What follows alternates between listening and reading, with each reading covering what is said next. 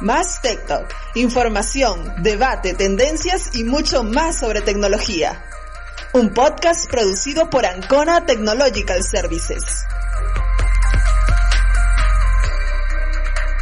Bienvenidos a nuestro primer podcast. Mi nombre es Gustavo Guillén. Y hoy hablaremos sobre un tema que preocupa a muchas empresas, la ciberseguridad en el trabajo híbrido. Y para hablar de este tema está con nosotros Germán Reynoso, ingeniero preventa de TD Cines en Perú. Bienvenido, Germán. Muchas gracias, Gustavo. Es un gusto estar aquí eh, en este lanzamiento y participar de este nuevo podcast, ¿no? Y poder hablar de estos temas que son tan importantes en este escenario que vivimos hoy en día. Germán, ¿podrías explicarnos eh, el concepto de ciberseguridad? Claro, bueno, eh, definamos primero qué es lo que queremos ahí cuando vamos a definir la parte de ciberseguridad. Nosotros como empresa normalmente lo que hacemos es construir data centers. En esos data centers colocamos servidores, colocamos aplicaciones, tenemos usuarios, tenemos clientes que se conectan para consumir esta información. La ciberseguridad lo que se va a encargar es de dar protección a todo esto. Entonces, queremos proteger a nuestros usuarios, nuestros dispositivos, nuestras aplicaciones, nuestros servidores y la ciberseguridad es la práctica de la protección de todo este tipo de información. Ok, Germán.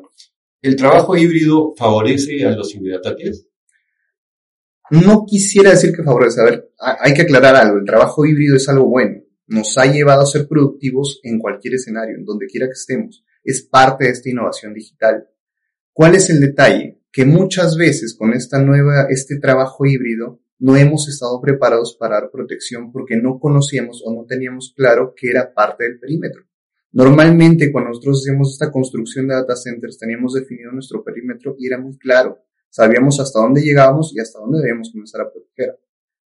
Por ponerte un ejemplo, en tu casa, tú sabes que de la puerta hacia adentro es tu casa y tú tienes que empezar a dar seguridad ahí. Tienes que proteger a tus hijos, a tu esposa, a tu familia.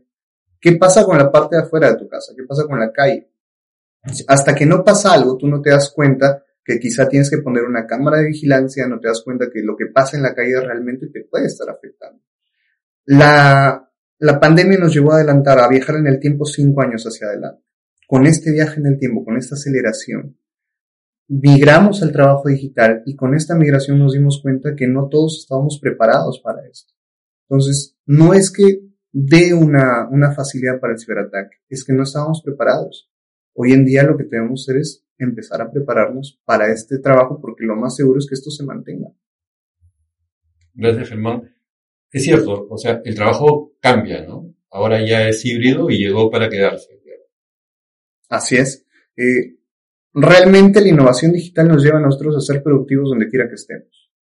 Yo como ingeniero, tú también seguramente, donde quiera que estés tienes que ser productivo, responder correos, atender clientes, si nosotros no hacemos eso, muy probablemente en poco tiempo estemos fuera del mercado. Si yo no soy capaz de ser productivo donde quiera que esté, ya sea que esté en casa, ya sea que esté en oficina, ya sea que esté de viaje, si yo no soy capaz de hacer eso, lo probable es que yo en poco tiempo esté fuera del mercado. La idea de la innovación digital es llevarnos a esto, a esta producción en todo momento. Ok, Germán. En el 2022, ¿cuántas empresas fueron víctimas de ataque? Sin duda han sido muchas empresas. En el 2022 se han reportado casi 37 millones de ataques usuarios. Eh, muchas empresas han sido parte de, de, estos ataques porque realmente lo que quiere el atacante es hacer daño a la empresa. Yo como usuario de a pie, pocos atacantes van a estar interesados en mi información, pero yo como parte de un corporativo, el atacante seguramente lo que quiere es capturar la información de mi empresa. Entonces, de esos 37 millones, muchos han sido distribuidos y muchas empresas han sido atacadas en América Latina. Los indicadores dicen que Brasil es uno de los países más atacados, tiene el 56% de todos estos ciberataques. México es el siguiente, Colombia es el siguiente y Perú es el cuarto país en recibir parte de esos 37 millones de ciberataques. Okay. Entonces, en resumen, tenemos que estar ya preparados para preocuparnos en el Perú sobre nuestra ciberseguridad. Sí, tenemos que empezar a tomar conciencia. Nosotros no teníamos definido el perímetro. Muchas veces no considerábamos nuestra casa como parte del perímetro de la empresa. Eh, el que yo trabaje en mi casa, muchas veces a la empresa, o el que yo esté en casa, la empresa se preguntaba, ¿y por qué debo darle protección ahí? Con el trabajo híbrido, yo empiezo a consumir recursos de la empresa dentro de mi casa, empiezo a atender a los clientes dentro de mi casa. Entonces debe haber un nivel de protección y hoy en día las empresas están empezando a tomar conciencia de esto. Entonces podríamos decir que la productividad de un colaborador en una empresa no depende del lugar donde está trabajando. Así es, la productividad no debe estar sujeta a un sitio. Muchas empresas hoy en día han migrado a, este, eh, a estos espacios colaborativos porque lo importante no es donde la persona esté, sino qué es lo que está haciendo, qué es lo que está consumiendo en su horario laboral, por ejemplo. Ok. ¿Cuál crees que es el costo de un rescate para una empresa víctima de ciberdelincuencia? Realmente el costo va de la mano de la motivación del atacante. Eh, algo que comentábamos hace un momento eh, sobre, sobre cómo es un secuestro. Yo viví mucho tiempo en México, en México los secuestros son cosa de todos los días. No es algo para estar contentos, pero es algo, es algo de información.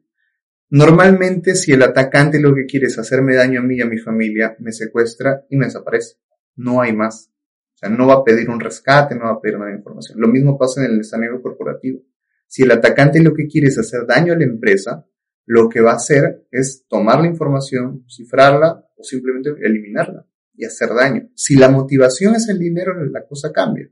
Ahí sí empiezan a pedir rescate. Y está el riesgo, yo como empresa, me conviene pagarlo, me favorece pagar ese rescate, ¿qué me asegura que me van a devolver la información? ¿Qué me asegura que no va a volver a pasar? Entonces ya cada empresa tiene que comenzar a evaluar, de acuerdo a las motivaciones o lo que le está pidiendo el atacante, empezar a evaluar qué es lo que tiene que hacer o qué caminos debe elegir para poder rescatar su información o para poder simplemente hacer ese, ese bloque a un lado y empezar a trabajar con información realmente protegida. Ok, entonces la ciberseguridad dejaría de ser una necesidad para hacer algo obligatorio en estos momentos.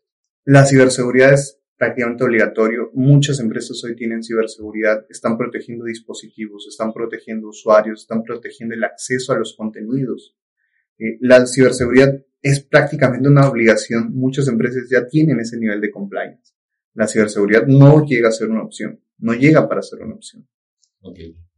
Si las empresas son conscientes del peligro que corre su información, ¿por qué crees que no, no se toma acción?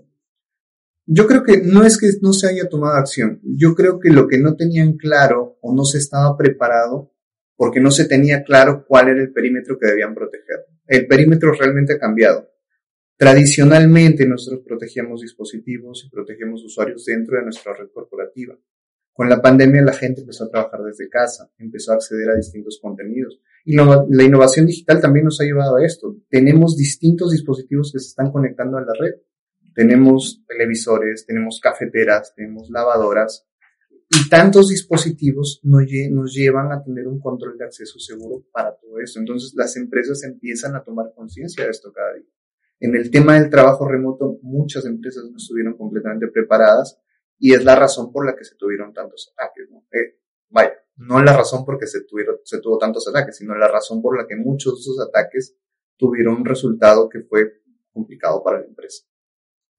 Gracias, Germán. Germán, ¿qué beneficios ofrece Fortinet con respecto a la seguridad de los datos desde cualquier lugar de trabajo? ¿Cómo lograrlo?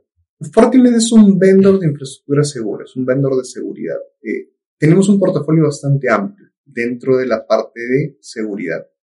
Eh, y dentro de esa, con todo este portafolio lo que presentamos es una visión y esta visión se llama Security Fabric. El Security Fabric lo que se va a encargar es de tratar de tomar todos los productos que tenemos y empezar a formar soluciones. Y estas soluciones van a empezar a trabajar entre sí. Con este, esta malla de productos conectados, compartiendo información entre sí sobre cómo es, cuál es el estado de seguridad del corporativo, podemos ofrecer visibilidad, podemos ofrecer control, podemos ofrecer automatización, sin importar dónde estén nuestros datos y dónde estén nuestros usuarios. Entonces, el propósito que tiene Fortinet con todo el portafolio de productos que tiene es ayudar a proteger a la empresa todo el perímetro, ya sea que lo tenga claro o que no lo tenga claro, ¿no? Comenzar a ayudarlos a definir correctamente cuál es su perímetro.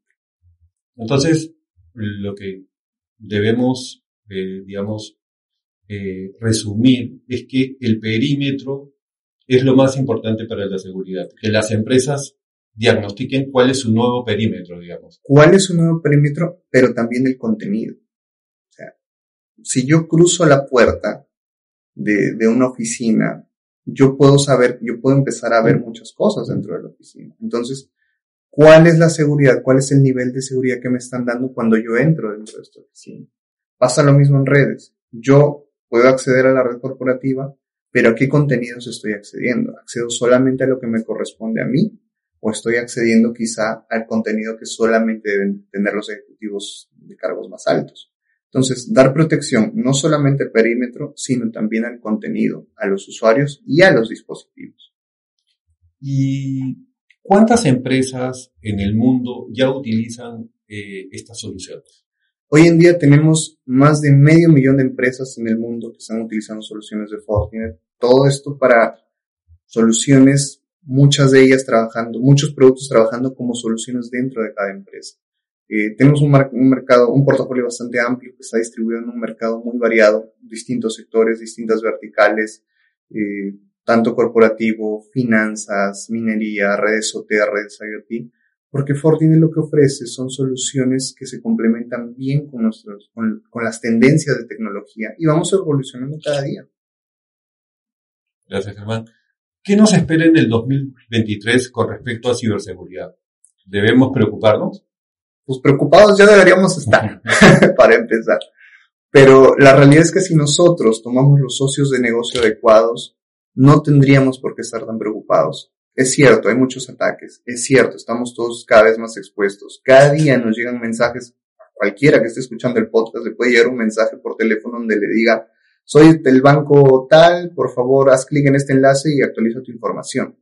Nos pasa a todos. Entonces, preocupados debemos estar. Si tomamos acción y tomamos, eh, empezamos a definir las políticas correctas de acceso a nuestra red, podemos estar cada vez más tranquilos lógicamente el sol sale para todos. Así como nosotros empezamos a innovar en seguridad, los atacantes también están innovando. Utilizan inteligencia artificial, utilizan distintos métodos de ataque, analizan nuevas vulnerabilidades, unos más, con más costo, otros con menor costo. Entonces, así como ellos evolucionan y empiezan a, a ver nuevas formas de atacarlos, nosotros también lo estamos haciendo. Cada día se van a lanzar nuevos ataques, cada día se descubren nuevas vulnerabilidades, preocupados nuevamente, sí deberíamos estar, pero de la mano del socio de negocio correcto, podemos estar un poco más confiados en lo que estamos accediendo y lo que estamos permitiendo dentro de nuestra red. Gracias, Germán.